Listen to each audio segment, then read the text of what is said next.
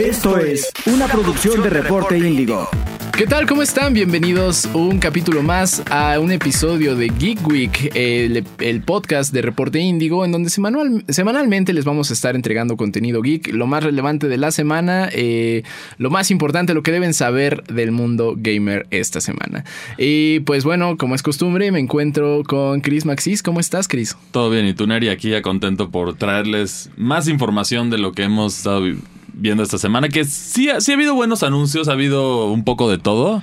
Pues tú traes buenas noticias. Sí, finalmente ya una, de hecho, que bueno, todos lo saben que yo tengo una relación de amor y odio con lo que es Mario Strikers Battle League, que se sentía que le faltaba contenido, se sentía como un juego incompleto, ¿no? En especial para su precio completo. Y bueno, y resulta que ya Nintendo había hecho, desde el principio lo dijeron como, hey, no se preocupen, no es todo el contenido, vamos a estar sacando ola de contenido que a mí, a mí si bien no me gusta ese modelo, entiendo que lo hacen para mantener el juego relevante durante más tiempo, pero al final lo controversial es que tú pagas el precio completo desde el principio, entonces ahí sí, si le va bien al juego no depende si llega el contenido, por eso a mí no me gusta. Y la ventaja es que, bueno, este contenido que está saliendo sigue siendo gratuito, ¿no? Así es. es- en Nintendo sí ha manejado que todo el contenido adicional de sus juegos generalmente es gratuito. Pa- Para los de deportes y Mario Kart lo han manejado así. Bueno, gratuito entre comillas Ajá. con Mario Kart porque tienes que pagar el, el online o pagarlo separado. Pero el caso aquí es que llega uno de los personajes más solicitados que yo creo que sí impactó a la comunidad de, de los juegos de Mario de deportes, que es la ausencia de Daisy, que, lo, que si bien lo habías dicho posiblemente es porque poco a poco la están como que tratando de empujar ya que ya que no es del no, no es de los desarrolladores principales de Mario, es de otro equipo desarrollador, ya que su debut fue en Super Mario Land, que fue una propuesta diferente por otro equipo distinto al que se acostumbra a manejar el fontanero italiano. Pero bueno, Daisy está aquí, que ya es, es sinónima con las caras de deportes. Su origen sale, como había dicho, en, en Mario Land. Pero después de ahí, se, la razón de que se volvió tan popular es que en Mario Tennis, para, en los primeros juegos de Mario Tennis, todos los personajes tenían su respectiva pareja, ¿no? Lo teníamos en el caso de Mario con Luigi, que es como el, el ejemplo. Y Peach resulta que no había otra princesa o alguien que la acompañara. Entonces buscaron entre los personajes de Nintendo y, y básicamente aquí fue donde nació la personalidad de, de Daisy, que es, es, es una princesa muy distinta en personalidad a Peach. Ya que Peach sí. Es la auténtica realeza, es una diva, si lo queremos ver así. De- y, también en Mario Strikers así se presenta Peach, que de hecho las celebraciones de sus goles dice, ámenme, love me. y, y luego tenemos este contraste con Daisy, que el- como la manejaron, es más masculina, es más ruda. más Warrior, ¿no? Es, más Warrior. Más sí. luchadora, sí. Exacto, es más Warrior, es más aventada. Y, y bueno, y de hecho ahorita salen- sale- an- anunciaron, resulta que sale ella y Shy Guy, que son los primeros personajes que van a ser incluidos este 21 de julio. Ya van a, o sea, ya, ya pronto vamos a poder jugar con ellos. Shy Guy me da vibras de que siempre va a ser el que el personaje que reciba el balonazo en la cara, ¿no? Pero es muy divertido Shy Guy, de hecho, y también ahorita lo emocionante para los jugadores competitivos es que anunciaron las estadísticas y cumplen ciertos roles que no hay todavía definidos dentro del juego. ok. Por ejemplo, Shy Guy es un personaje que tiene. Es- no tiene ninguna estadística espectacular, pero tiene todas balanceadas. Entonces tú lo puedes moldear con las armaduras a tu gusto para que haga lo que quieras. Ok, es el más neutro entonces. Es el personaje más neutro que han sacado hasta el momento. ¿Y cómo, eh, hacia dónde lo, lo, está, lo estarías balanceando tú? Es que depende más del rol que tú quieras en tu equipo. Ok. Porque, por ejemplo, aquí los roles de los equipos generalmente tienes. Tienes tu, tu defensa, que curiosamente, aunque es fútbol, es más parecido a básquetbol. En, Oh, cuestión de alineación, ya que son menos, menos personajes que en el fútbol. Entonces tienes, tienes el, que, el que mete los goles, que es tu tirador principal. Que en este caso el mejor hasta ahorita es una combinación entre Rosalina o Mario, que tienen buena técnica y buen tiro, que son como las dos estadísticas que tú quieres para, para asegurar que metan la mayor cantidad de goles posibles. Luego tienes el que crea las jugadas, que en- hasta este momento son Toad y Peach, porque tienen velocidad y pues tienen muy buena velocidad y tú puedes invertir eh, con medio de las armaduras en, en que tengan buen pase. Ok. Entonces se vuelven los creadores de las jugadas, son los que distribuyen el, el campo y se la pasan a tu tirador principal o a tu power shot, que es el siguiente rol, que generalmente aquí lo ocupa Bowser o Wario. Ya que son personajes macizos, son muy pesados, entonces es difícil de taclearlos. No tienen velocidad, no tienen otra estadística que no sea fuerza y tiro. Y básicamente se las pasas y ellos la prenden y gol. Ese es, ese es como su rol. O en la defensa, simplemente con tocar a otro personaje no tienes que cargar la tacleada, lo van a noquear. Entonces ese es su, su rol dentro de esto. ¿Y a partir de cuándo vamos a poder jugar con Daisy? Con Daisy ya el, el 21 de, de julio, o sea, ya, ya casi. Pues ya prácticamente, sí. Y bueno, lo que caracteriza a Daisy es que tiene buena técnica, que es para meter goles, y tiene buena fuerza, que es para o taclear oponentes o, que, no- o evitar que sea tacleada fácilmente. Entonces también va a ayudar para meter goles como yo, yo le vería como más en, de centro. Ok. Ahí en el, en el centro de la cancha metiendo goles. La técnica lo que te ayuda es para cambiarla de poste y eso puede confundir al portero básicamente. Y ya tachamos a, bueno, a un personaje más de la lista que, que aún faltan por llegar a Mario Strikers. Dos pero- de hecho, dos de bueno, hecho, sí, porque Shy Guy, Shy Guy y también- Daisy. Pero ¿quién dirías que, que falta aún?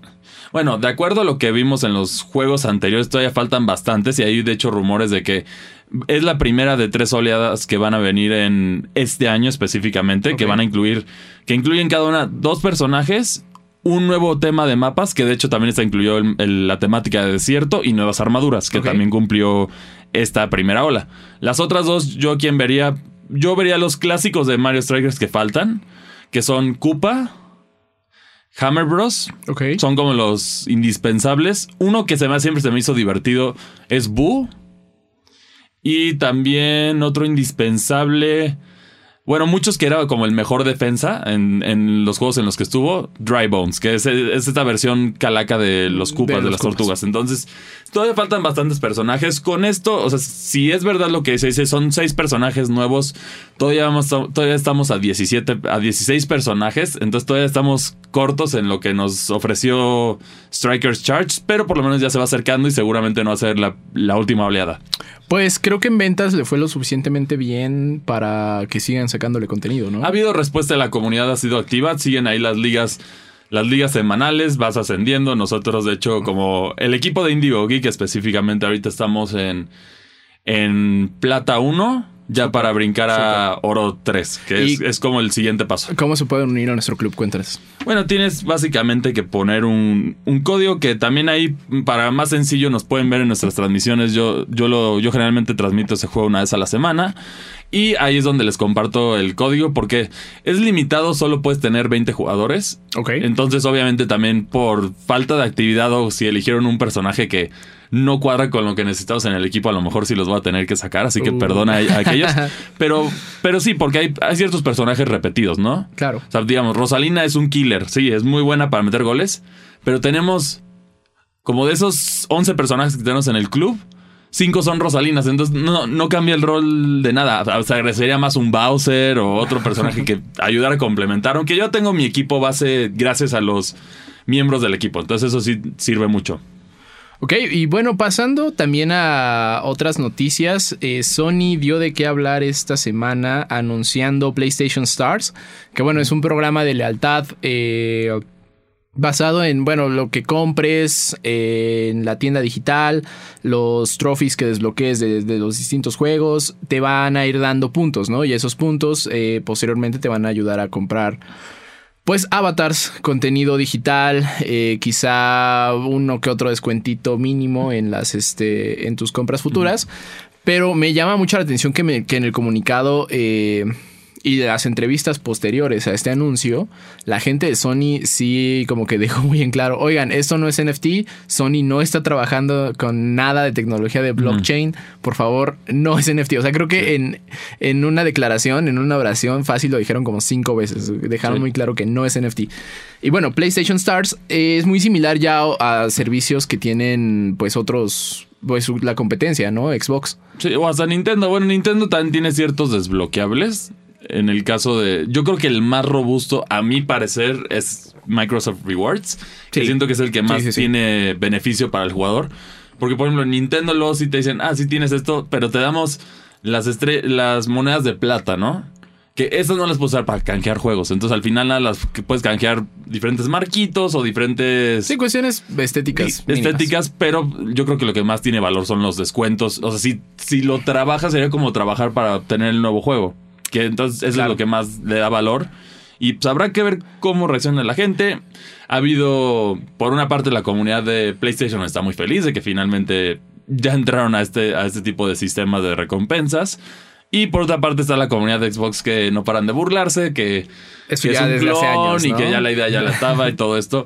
Que no, son diferentes, cada uno tiene su respectivo mercado. Sí, con este PlayStation veo la poten- eh, el potencial de que regrese los temas. O sea, como que PlayStation Stars y las recompensas que te va a dar inmediatamente a mí me, me hizo pensar en que, ah, ok, o sea, ya vamos a tener temas en PlayStation 5. Sí, que eso sí se extraña porque Sí. igual a mí también me pasa, por ejemplo, en mi situación de Nintendo que sigo sin entender por qué no hay temas. Mm, Y eso que podrían haberlo hecho desde un principio, no hay ni, ni pagados. O sea, no, no hay No, ni- nada, es cero. blanco, Es imposible. negro Y ya. Y te gusta uno de los dos porque no tienes otra opción, ¿no?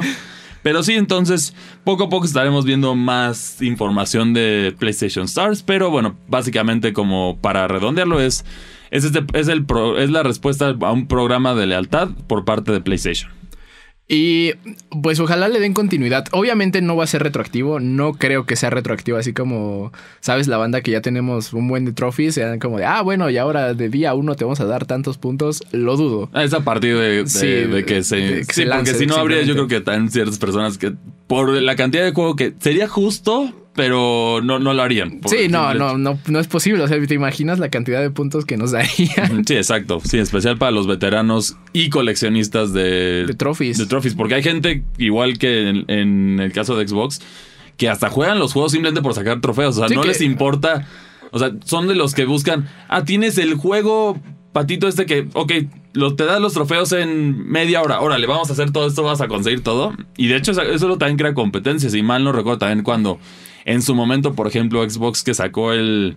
Que para el jugador con el mayor gamer score le dieron Xbox Gold de por vida. No sé si eventualmente lo transfirieron a, eh, a- a que fuera Game Pass de por vida, que estaría genial. Porque digo, chido. Ese logro es brutal. O sea, tienes que jugar los juegos que nadie, que ni conoce la gente con tal de sacar ese gamer score. Sí, de platinearlo. Bueno, en este caso te desbloquear el trophy más difícil, ¿no? Esa- sí, buscar los de mayores scores en los diferentes juegos, porque luego también hay unos que son o demasiado demandantes de tiempo, que también en PlayStation hay algunos que sí dices, no bueno, o sea, que sí son... Que ese, ese será un tema para otro, yo creo que ahí lo podremos hablar en un futuro en default, de los logros más difíciles o más controversiales que hay dentro de los juegos. Ah, mira, será interesante, será interesante. Muy probablemente en este esta semana. Será la este, propuesta, ¿no? Será la propuesta. Entonces, por favor, también, si están eh, ahorita escuchando Geek Week, no olviden de escuchar Sí, Default y- los fines de semana. Y también, bueno, también ahí escríbanos cuál para ustedes es el logro más difícil o más ridículo. A mí uno que se me viene a la mente que también que te tachaba de pervertido en Lollipop Chainsaw, que de hecho también recibió y que por cierto también va a regresar. Va a regresar Lollipop Chainsaw,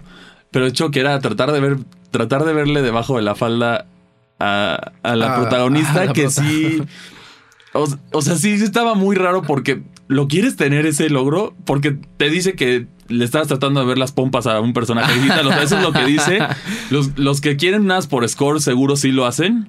Y luego tan hay otros mm, medio humillantes de, por ejemplo, de muchas derrotas en un juego Claro. que Ah, tienes que sa- sabotearte. Entonces hay mucha gente que lo hace, pero pues, te dice que eres malo. O sea, por ejemplo, en juegos de peleas que tienes que perder 100 batallas. Pues sí, sí, Sí, sí cala, sí cala. Entonces por eso tienes que ahí medirle, ¿no? Y creo que yo el juego, bueno, el juego que le recuerdo con más, eh, sí, desbloqueables absurdos es un indie de PC que se llama Stanley Parable, Ujú. que nació como un mod para Half-Life 2 y después lo, lo convirtieron en un juego aparte.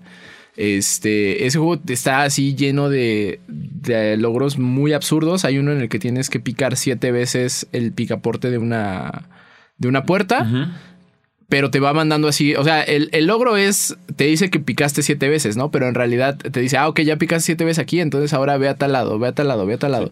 Es, un, es un logro que te tarda alrededor de 15 minutos, 10, Ujú. y es muy absurdo, pero es muy divertido. Es un juego muy, muy Sí. chistoso. Para mí, de, de- de- no tan divertido, pero sí de ridículo, era desbloquear la katana en Halo, en Halo 3. Eso sí, la, la original, después de que llegaron los DLCs, sí, te, te dieron un par de achievements más que lo hacían más fácil, pero a ver, matar a dos personas con un láser Spartan al mismo tiempo en No es fácil. Eso era, eso era dificilísimo. Matar a alguien con una Mongoose, que en ese momento las Mongoose no eran tan eficientes atropellando, entonces sí era difícil. Yo la saqué de milagro.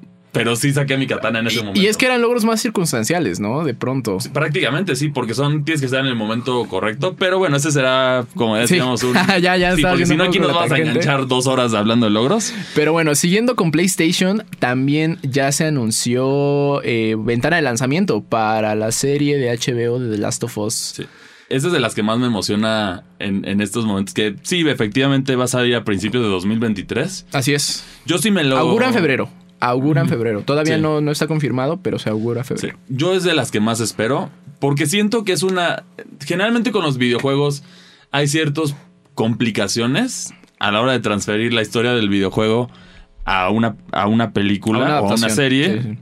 Lo hemos visto, bueno, saludos Resident Evil que no dan una. Y no, de plano. Otra vez ya no dieron una. Es una franquicia pero- que nunca ha despegado en, en, en en- otros medios, sí, exacto. Pero esta tiene como. Esta tiene todo para. para ser exitosa. ¿A qué me refiero? Tienes un juego que. Una de sus características más fuertes es la historia. Claro. Es una muy buena historia. De acuerdo a las críticas, trascendió lo que es la narrativa en los videojuegos. Que sí. Sí, The Last of Us sí, sí, 1 sí. tiene un impacto, es un parteaguas de lo que vemos, que de hecho luego también se burlan, hay otras personas que dicen que Sony hace películas, pero es por lo bien que estaba la narrativa de este juego. Sí, o sea, digo, no es un juego que, que tenga realmente cinemáticas tan largas o tantas cinemáticas. Es Pero es la un historia, juego es la historia y te engancha claro. y es muy entretenida. Se transfiere perfecto a, a adaptaciones. ¿Por qué? Porque es, es un tema que sabes de apocalipsis, postapocalíptico que... a- Pero realmente el apocalipsis aquí es, es un es un pretexto para entorno, la historia. es el ¿no? entorno, Ajá, sí, exacto, es el entorno y hablas de la historia de estas personas. Lo hemos visto, por ejemplo, The Walking Dead, que también es enfocado en los Sí, personajes. toca un tema más, más personal, más humano. Y eso es lo que, lo que, lo que caracterizaba a The Last of Us dentro de los videojuegos. Tienes el respaldo de HBO, que sabemos que HBO tiene un, Nivel de producción. sí, un repertorio durísimo. monstruoso. Sí, sí, sí. Saludos Game of Thrones. Te Chernobyl. Sí, Chernobyl, Chernobyl es es una obra de arte también. Este, Succession, Westworld, bueno, ahí para aventar. Sí, o sea, de hecho, ahí. eh, por eso ahorita digo que, que el más recomendable de los servicios de stream por, por simple contenido exclusivo es HBO Max. patrocínanos. Pero eh, también algo que, que me llama la atención es que en esta, para escribir la adaptación participó Neil Druckmann, que es el director de, de los juegos, el director y escritor de los juegos. Sí, que eso también siempre, cuando hay una buena relación entre la producción y el desarrollador, generalmente son buenos los resultados. Sí, bueno, obviamente pues él va a proteger a, a su hijo. Sí, no, no, quiere, no, no. quiere que se descuide. Que, bueno, él también luego medio lo descuidó en su secuela, pero eso será tema para otro día. Pero, Sí. pero el uno pinta bien. El, cast me- el casting me gustó bastante. A mí, ¿qué crees que me hace un poco de ruido Pedro Pascal? Digo, Pedro Pascal es un gran actor eh, y ahora, bueno, desde que lo vemos en Mandalorian sabemos que es un gran papá, pero eh, como que siento que no da el look-alike de, de Joel. A mí me gustaría más, bueno, en su momento me hubiera encantado Hugh Jackman, ¿no? Lo vimos en Logan. Eh, y más recientemente creo que Carl Urban. Carl Urban de The Voice, Sí. Billy Butcher. Creo Sí, que sí se cualquiera de los dos bien. físicamente se parecen, pero no sé, siento que ya vimos, o sea, como lo, como lo mencionas, ya vimos que tiene este, este rol de ser papá, le queda bien a... Si es el papá de la televisión. Exacto, entonces yo creo que sí va, va a quedar bien. Los lookalikes a mí sí me parecieron bien, no, es, no nos estamos yendo tampoco a extremos Sí, no. como otras series que lo han hecho, que sí ya, que de plano Wesker. ignoraron. Sí, Wesker. Wesker, empezando por ahí. Pero, pero sí, o sea, la, la producción se ve muy llamativa. Sí, la- las primeras imágenes que, bueno, han revelado, eh, que han revelado, filtrado, lo que sea, este, se ven muy bien. Eh, creo que el- los sets están muy bien diseñados. Sí, sí dan estas vibras de que ya es un, un- muchísimos años después del colapso mundial. Entonces, este... Lo que también eh, llama la atención es ver que- qué etapa del juego van a van a cubrir o si va a ser una historia aparte. eh, eh, como que sí no han dado muchos detalles al respecto. Yo, yo pensándolo por los personajes que escogieron, sí, yo creo que va a tomar lugar en lo que sería The Last of Us el primer juego. Sí, pero también ver si, o sea, si es la misma historia que ya vimos en el juego o digamos un, un o, o fragmento un, de o un historia. que no o una serie de Halo, ¿no? Que te vas por algo completamente distinto. Yo creo que sí te van a pegar porque es una historia que pinta para eso. O sea, yo siento que no es necesario cambiarle cuando ya pinta para esto. Y también. Pero bueno, la- las adaptaciones de Last of Us sí nos han narrado cosas que no hemos visto. Por ejemplo, los cómics de American Dreams y el otro que no me acuerdo cómo se llama la otra serie. Este también sí nos narraron una historia que no habíamos visto, ¿no? De cómo Ellie conoce a su amiga Riley. Y, de, y- y, o sea, y- incluso antes de lo que vimos en el DLC de Left Behind. O sea, sí, eh, como que en estos productos multimedia que- que complementado la complementan la historia. Entonces, yo esperaría, yo, bueno, por ese, por ese tratamiento que le han dado anteriormente, esperaría que este sea igual una historia que no hemos Sí. visto. Sí, también. pero que suma, claro. Y también por otro, por otra parte, o sea, aparte de, de The Last of Us 2, sí se viene con todo HBO Max, ya que, o sea, efectivamente ya lo, ya superó a Netflix de nuevo en nominaciones de Emmys, empezando por ahí. Entonces ya se ve que sí le está funcionando su servicio de streaming. Y bueno, también se espera que alrededor del mismo margen de tiempo de- en 2023 también salga Wild Lotus 2, The Idol, este Succession, entre otros. Ahorita, por ejemplo, también puedo disfrutar de Westworld, que también muy Buenísimo. recomendada, la nueva temporada. Y sí tienes mucho contenido y yo creo que esto tiene que ser, esta, este tiene que pegar para que ya volten a ver las demás lo que puedes hacer bien. O sea, si la hacen bien, yo creo que esto va a ser como el parteaguas de cómo las otras, los otros servicios de streaming, slash productoras, pueden darse cuenta de cómo hacer una adaptación correcta a un videojuego, qué videojuegos Sí. elegir, porque también la realidad es que hay videojuegos que no se pueden elegir. O sea, hay unos que tú dirías, pues, quiero una historia de esto, pero pues no. Me, no me saca, ahorita que mencionas eso, me saca muchísimo de onda que, que Sony también está trabajando en una película de Gran Turismo. Así es. Como por... Eh, o sea, ahí- yo creo que sería, te vas por la fórmula de Fast and Furious o alguna de coches. o así como que algún corredor muy O aguerrido, sí, o no una sé. historia de algún corredor que levantó y que ya podía comprar los coches. Como, como en los juegos, yo me iría por ahí.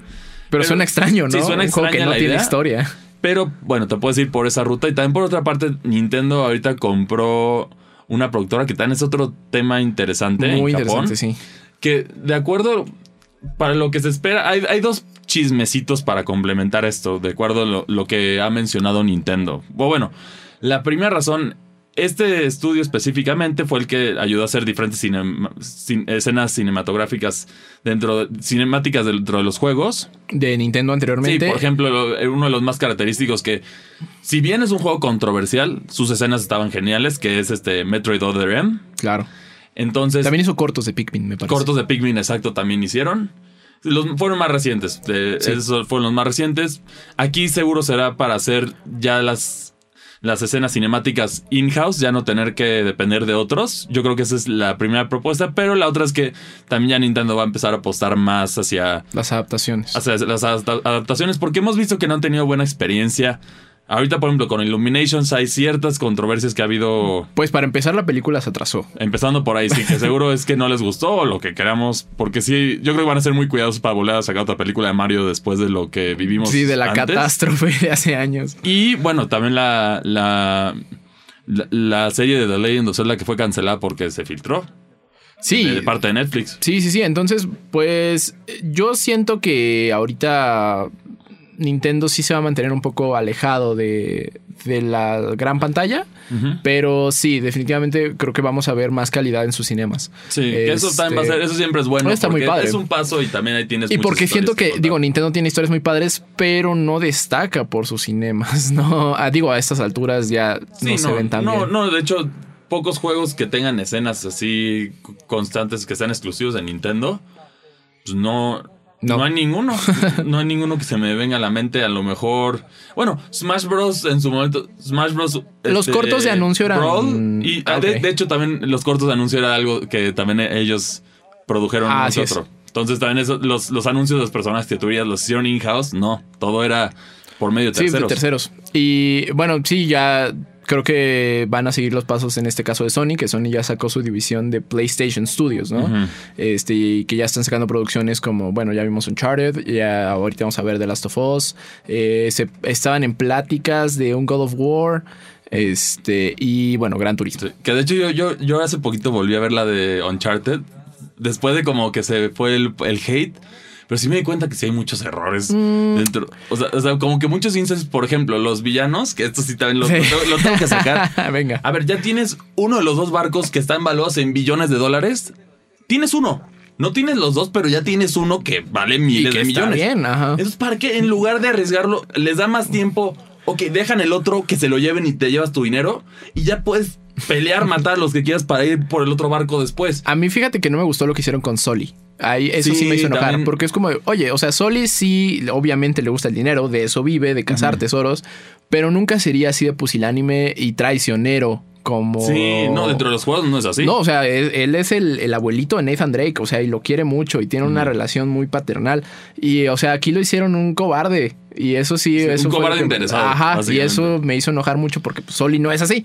Sí, exacto. Pero bueno, ya, ya para acabar, pa- para cerrar esto, la verdad sí, yo estoy emocionado por el proyecto de The Last of Us. La Sí. verdad, a mí sí me llama la atención. Habrá que ver, yo creo que también va a ser algo que mucho, a lo mejor va a despertar la curiosidad de diferentes audiencias para lo que son los Sí. juegos de adultos con historias interesantes. Sí, o sea, yo siento que va a traer a muchos nuevos fans y está interesante, ¿no? Porque pues también mm, no, no va a estar tan cerca del lanzamiento de, de la, del remake que se hizo para PlayStation 5, Ujú. pero vaya, sí, la gente que, que le interesó, la, que, que puede que le interese la serie, ya van a tener pues mucho contenido para pues seguir aprovechando del universo de The Last of Us. Sí, así es. Y bueno, esto es todo lo que tenemos para ustedes el, el día de hoy. Sí, ya, ya se nos acabó Geek Week eh, esta semana, pero bueno, el nerdeo sigue en redes sociales. No olviden seguirnos en todas nuestras redes sociales como arroba IndigoGeekMX. Sí, y Reporte Índigo también. Y Reporte de también. Reporte Índigo. Eh, y bueno, los streams, Chris, de cuándo a cuándo, a qué hora.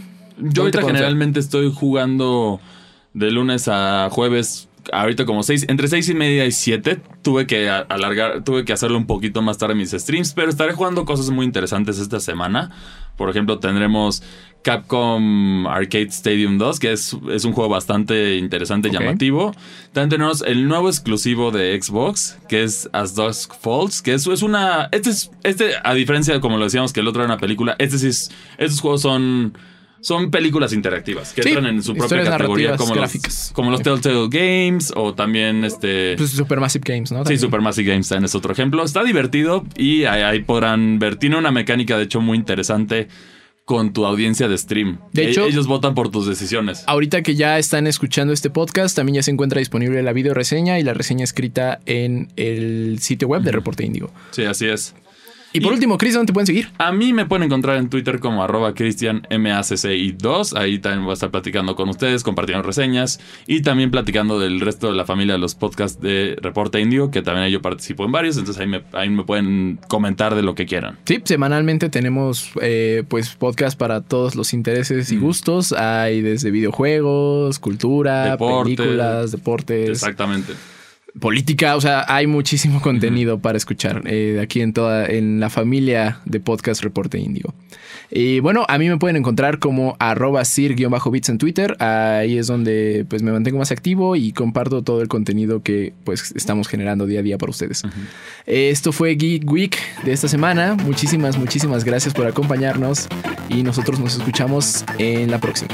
Bye. Hasta luego. Escuchaste una producción de Reporte Índigo.